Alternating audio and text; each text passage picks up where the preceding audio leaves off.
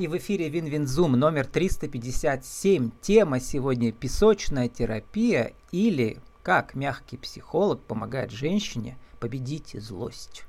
Спикер Марина Рублева, vk.com и dmarina.ru.soft. Э, Марина, добрый день. Здравствуйте. Марина, ну, эм, тема злости мне показалась вообще какой-то уникальной. За 770 выпусков слишком, да? Мы отдельно про mm-hmm. это не говорили. А злость, как следствие неуверенности, тревоги и страхов, она в, в эпоху перемен у каждого в душе есть. На себя или на окружающих. Почему вы, что ли, вы э, вынесли ее э, в центр вашей работы с женщинами? Зачастую потому, что женщины, они заглушают в себе злость. Они думают, что если я разозлюсь, ну, то есть это я клиентов опрашивала, проводила различные консультации, что если я разозлюсь, то я буду плохой. Или все, если мне нельзя злиться. Вообще, как это так, чтобы я злилась? И я не знаю, как это сейчас, но примерно полгода назад было очень популярно, что женщина должна носить длинные юбки, быть всегда в потоке, всегда в ресурсе. И вообще, если ты разозлилась, то все. У тебя денег не будет, у тебя отношения с детьми будут плохие, отношения с мужем будут плохие. Вообще, ты как женщина не, не удалась, ну, потому что тебе нельзя злиться. И это пропагандировалось, и это декламировалось очень угу. много. Постепенно женщины в себе злость как бы подавляли, подавляли, подавляли, закрывали это. То есть победить злость внимания. означает а, не подавить ее, а наоборот. Не принять, принять, а ее. дальше проработать ее, да, получается? Да, да, да, угу. да, да, да. То есть, нужно понимать, что злость это колоссальная энергия. Вот даже если возьмем, например, нам нужна цель. Она для сжигает того, чтобы... ведь вообще злость, по сути дела она заряжает, а сжигает, наоборот, ярость, ярость вот угу. бешенство такое, когда уже тебя настолько сильно накалили эмоции. То есть это как сильно... яркий огонь, он должен прогореть, он не должен тлеть внутри, видимо, да, получается? Да. Если наоборот э, затлеет, то все, энергии не будет, не захочется угу. ничего делать. Само обиды пойдет очень много, самогнобления пойдет очень много, что я там неудавшаяся женщина или еще что-то такое. И тем самым как будто как камни на тебя будут сваливаться. То есть э, не прожив злость, ее не выпустив, элементарно, если э, вы сейчас не можете ругаться, ну вот, или как-то выплеснуть, ногой простучать, прожить эту злость, дать телу понять о том, то, что злиться нормально, я могу сейчас сделать просто похлопать по, по ноге, по руке, потопать, но не оставлять ее в себе. И, тем, и тогда больше будет сил двигаться куда-то, больше будет сил продолжить разговор, который вызывает эти чувства. Но и понять, что если я сейчас злюсь, то это нормально. Как лично вам могу... помогало вот это ощущение э, осознания, преодоления злости, изживания э, когда вы шли к своей вот сейчас текущей, что ли, миссии, специальности до психолога, а, вот до этого вы кем были, до этого были злой женщиной или доброй, и, вот про это интересно посмотреть, послушать. Все удивляются, что я злюсь, потому что я эм, чаще всего мягкая, такая добрая, улыбчивая. Ну, на вид такая женщина, знаете, из русских художников.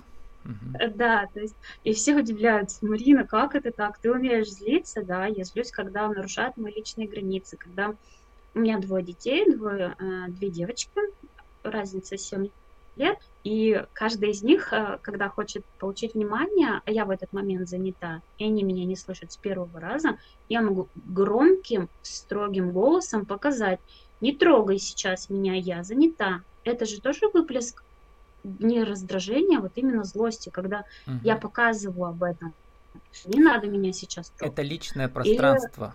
Или... Многие да, мамы забывают, мои... что э, даже если есть дети, дети должны знать, что у вас есть пространство.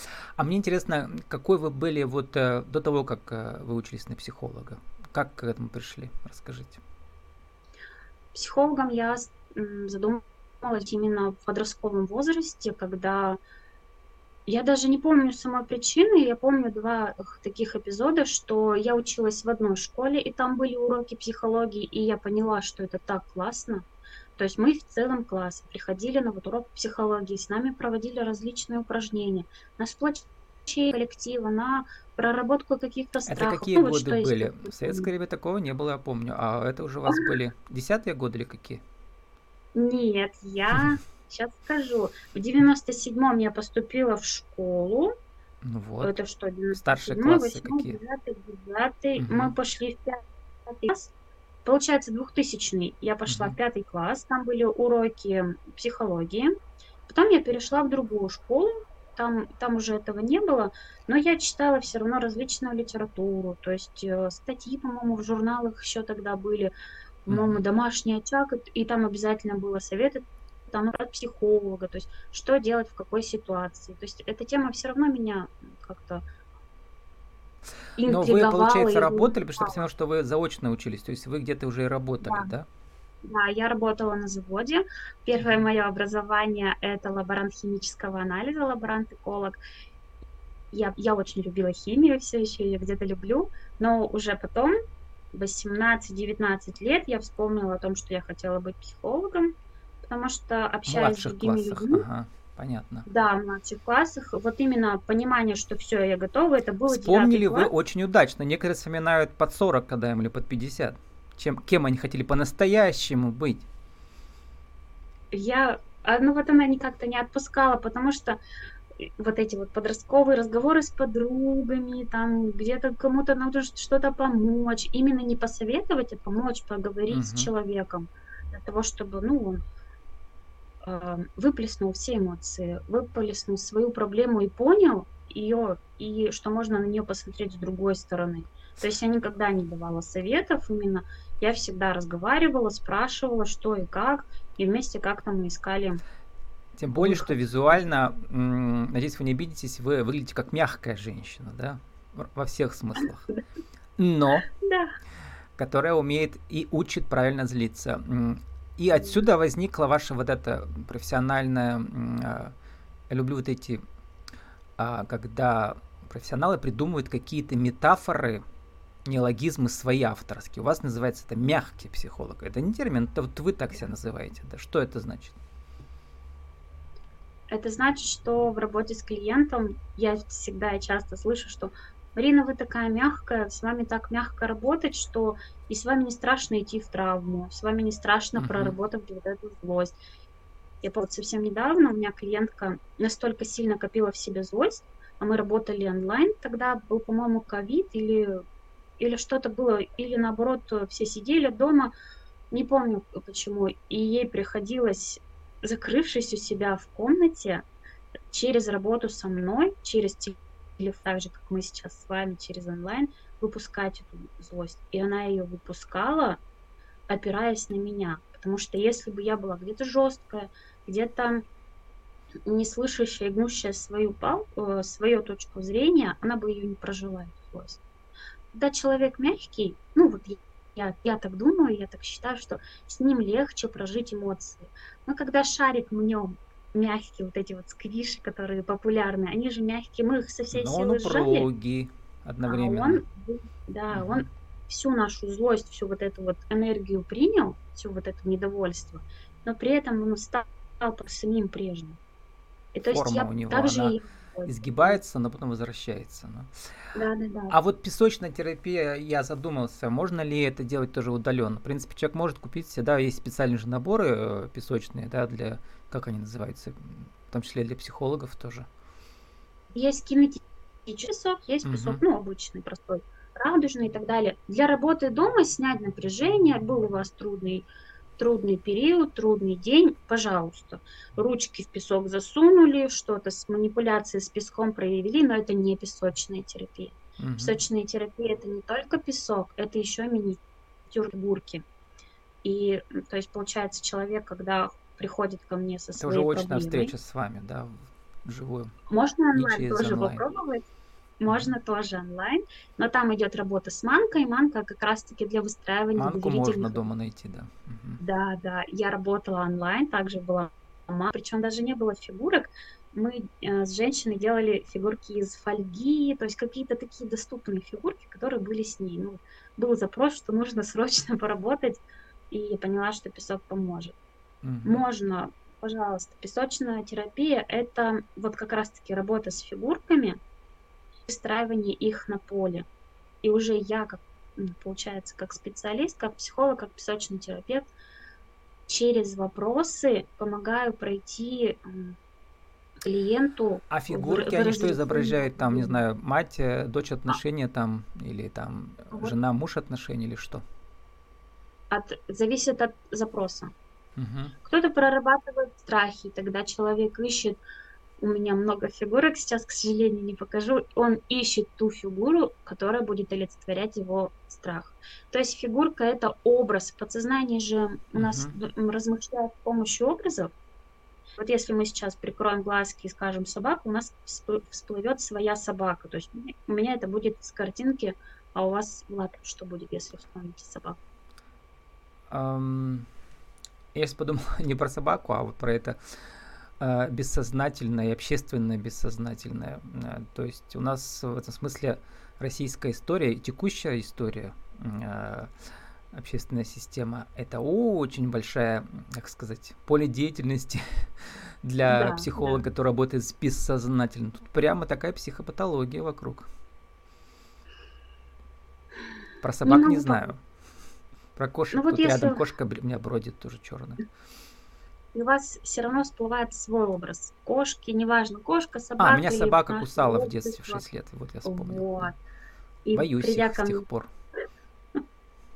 Они не страшные. Ну, в смысле, этот страх э, как раз-таки возможно. Они чувствуют страх. Вот недавно, года три назад, иду по улице, раз бездомная собака подбежала, и меня опять чуть-чуть там цапнула. Видимо, она чувствует mm-hmm. этот холодок сзади по спине, который идет. А это чувство как раз-таки... Ну, я сейчас могу просто фантазировать, но, возможно, mm-hmm. вы, просто ощущаете небезопасность, собака тоже ощущает, что и вам небезопасно, да. и происходит. Вот, вот. Как говорится, два полюса притянулись и э, стукнулись. И mm-hmm. как раз-таки вот э, если бы вы, вы ко мне пришли, вы бы выбрали собаку, угу. которая... Пески. Что бы она там делала? И а дальше как уже вы пойдете. То есть это настолько настолько сильно в этом методе отключается сознание, то есть сознание это когда мы можем что-то контролировать, я сейчас скажу так, чтобы обо мне не подумали вот так. Uh-huh. А бессознательно это то, что мы делаем на уровне инстинктов, на уровне интуиции, то, что не можем сдерживать. То есть вы поставите, вы ее захотите пать в песок, вы будете ее закапывать для того, чтобы не, ну, ее не видеть, не принимать и так далее.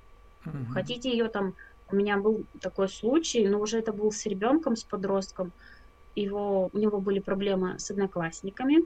И вот он брал фигурки э, этих одноклассников, которые его обижают, что он только с ними не делал. Он их и кидал и в песок, и на пол. То есть проживал как раз вот эту вот злость. Mm-hmm. То есть он не мог его выразить на одноклассников, потому что небезопасно, потому что опасно на них выражать. Он проживал через фигурки, и все потом через через занятия. Через фигурки и еще образы массовой культуры очень важны, в которых много зашифровано, особенно вот в этой японской анимации Миядзаки. Вы любите «Ходячий замок», я тоже очень люблю. Там, а, кто не смотрел, там про девочку, которую превратили э, пожилую женщину. Но ведь это была психодрама. Как вы это понимаете, как психолог? Это была инициация. То есть, mm-hmm. если мы рассматриваем именно ходячий замок, у женщины mm-hmm. есть, ну, как и у мужчины, в принципе, есть несколько инициаций. Это вот девочка, это маленькая, беззащитная, доверяющая, любящая. То есть, потом идет девушка, когда уже она становится, размышляет, как, как ей быть, как она хочет. И происходит потом либо выход замуж, ну, то есть выбор своего мужчины, и потом уже становление матери, то есть это вот четвертая мать, хозяйка мать, когда женщина становится матерью, и последняя это вот как раз-таки он старится, когда уже пожилая женщина, мудрая женщина, и вот в Хаяке Миядзаки пропускается только мать. То есть э, она сначала была девочкой, потом она, ну мы видим в мультике девушку, то есть она mm-hmm. хотела, понимала, что она не хочет быть как мама, но какой быть она еще хочет. Ей встречается ведьма, превращает ее в старец для того, чтобы она поняла, как, кем она хочет быть. То есть mm-hmm. это вот немного про это мультик. Там еще отдельно про этого ходячий замок, и он же, этот, этот принц э, заколдованный, да, со своим да, замком. И вот еще с этим инструментом многие работают психологи, вот эти, да, метафорические карты, и, и в том да, числе в да. трансформационных играх, не психологи, а просто игропрактики. Вы там тоже активно участвуете.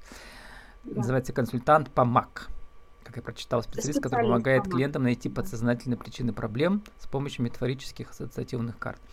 То есть с ними работать может не только психолог, но кто угодно. Просто это всегда очень интересно. Что самое интересное вам встречалось? Какие поразительные истории?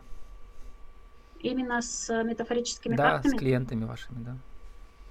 Я могу рассказать случай со мной. У меня есть колода лица. Это портретная колода для того, чтобы как раз-таки Э, посмотреть на образ себя или на образ, ну, своей цели, э, тут уже не важно. И в этой колоде, я, к сожалению, сейчас не покажу, есть э, картинка, которая очень сильно напоминает мою бабушку в молодости. Uh-huh. Когда я ее взяла в руки, открыла, начала рассматриваться, знакомиться с образами, я поняла, что это бабушка. И я такая думаю, вау, это так круто. Потому что когда у тебя есть инструмент, который ты хорошо знаешь и понимаешь, и есть э, что-то, что тебе с ним близко, то есть, ну, вот, допустим, это картина моей бабушки, то и легче с ним работать. Если рассматривать из клиенток, то когда достают метафорическую карту, мы ее достаем не просто так, а всегда нужен конкретный запрос, когда ну, есть да, но там все равно случайный выбор. Э, да. Не знаю, психологи по-настоящему верят в это, но все, как я говорю, все деятели магического инфобизнеса, конечно, в это верят, раз они с этим работают, их клиенты в это верят, да. Вот, но здесь через метафоры, ассоциации человек все проговаривает то, что у него внутри получается, да. В этом да, смысле да. правда, истина, она в этом смысле существует, да, то есть это не придуманное человеком. Да вот если мы достаем карту просто так, вы по ней ничего не увидите. Это будет то же самое, если я вам сейчас просто покажу картинку. У вас не было запроса, вы увидели картинку, она вам не для чего. Но он же все равно а пишет если... ее из того, что у него есть внутри. Почему это не является настоящим зеркалом? От, отторжение пойдет. Если угу. там что-то неприятное, если там что-то болючее для клиента, когда ему больно, неприятно, вот даже вернемся к этой злости. Если он увидит, как э, кар- картинка, у меня есть картинка, женщине тогда, по-моему, попалась о том, то, что там была свора собак, как раз-таки колода для работы с женщинами. Она вытащила карту без запроса, ну вот просто вытащила ее. И она говорит, эта карта не про меня. Я не знаю, как ее, с чем ее связать, о чем она для меня. Угу. Ну, тут не про меня. То есть вот первый шаг, начали... если запрос есть, я как бы решился прыгнуть, то я тогда принимаю любой, любую карту. Да, да. да. Потому что так мы можем э, сфокусировать наше подсознание. То есть, угу. допустим, что важного дает мне моя злость, достается эта карта и сразу случается понимание, о, так это же я могу сейчас там отстоять свои личные границы сказать э, родственникам о том, что со мной так нельзя, сказать начальнику о том, то, что вы сейчас там, допустим, нагружаете меня очень сильно, и мне тяжело. Угу. Я не Или э, с этим. в малом бизнесе как там злость может возникать на еще что угодно, да и на сотрудников своих, на партнеров. Это хейтеры, очень часто хейтеры. Почему? Я начала соцсети вести довольно-таки поздно, как мне кажется, ну вот именно если рассматривать частые публикации. Я, потому что меня останавливал страх, что меня будут хейтить. Mm-hmm. И это, правда, еще не случалось, слава богу. А, но ну, тема я... хейтерства у нас вообще, мне кажется, ни разу тоже не возникала за цикл. Это интересная тема. Но была тема работы с репутацией компании, когда действительно нужно уметь работать с негативными отзывами. Это очень хороший навык. Mm-hmm. Марина, можно заканчивать. Сформулируйте за минуту нашу тему сегодняшнюю. А как э, мягкий психолог э, через песочную терапию помогает э, проработать злость? Один, два, три. Мягкий психолог с помощью песочной терапии помогает прожить эту злость, найти ценность, для чего вам эта злость, и как ее качественно выражать в жизни. Вот. Я помогаю так. С нами сегодня была Марина Рублева, vk.com, idmarina.ru.sof. Наша тема песочная терапия или как мягкий психолог помогает женщине победить злость. Марина, спасибо, удачи вам. Спасибо большое.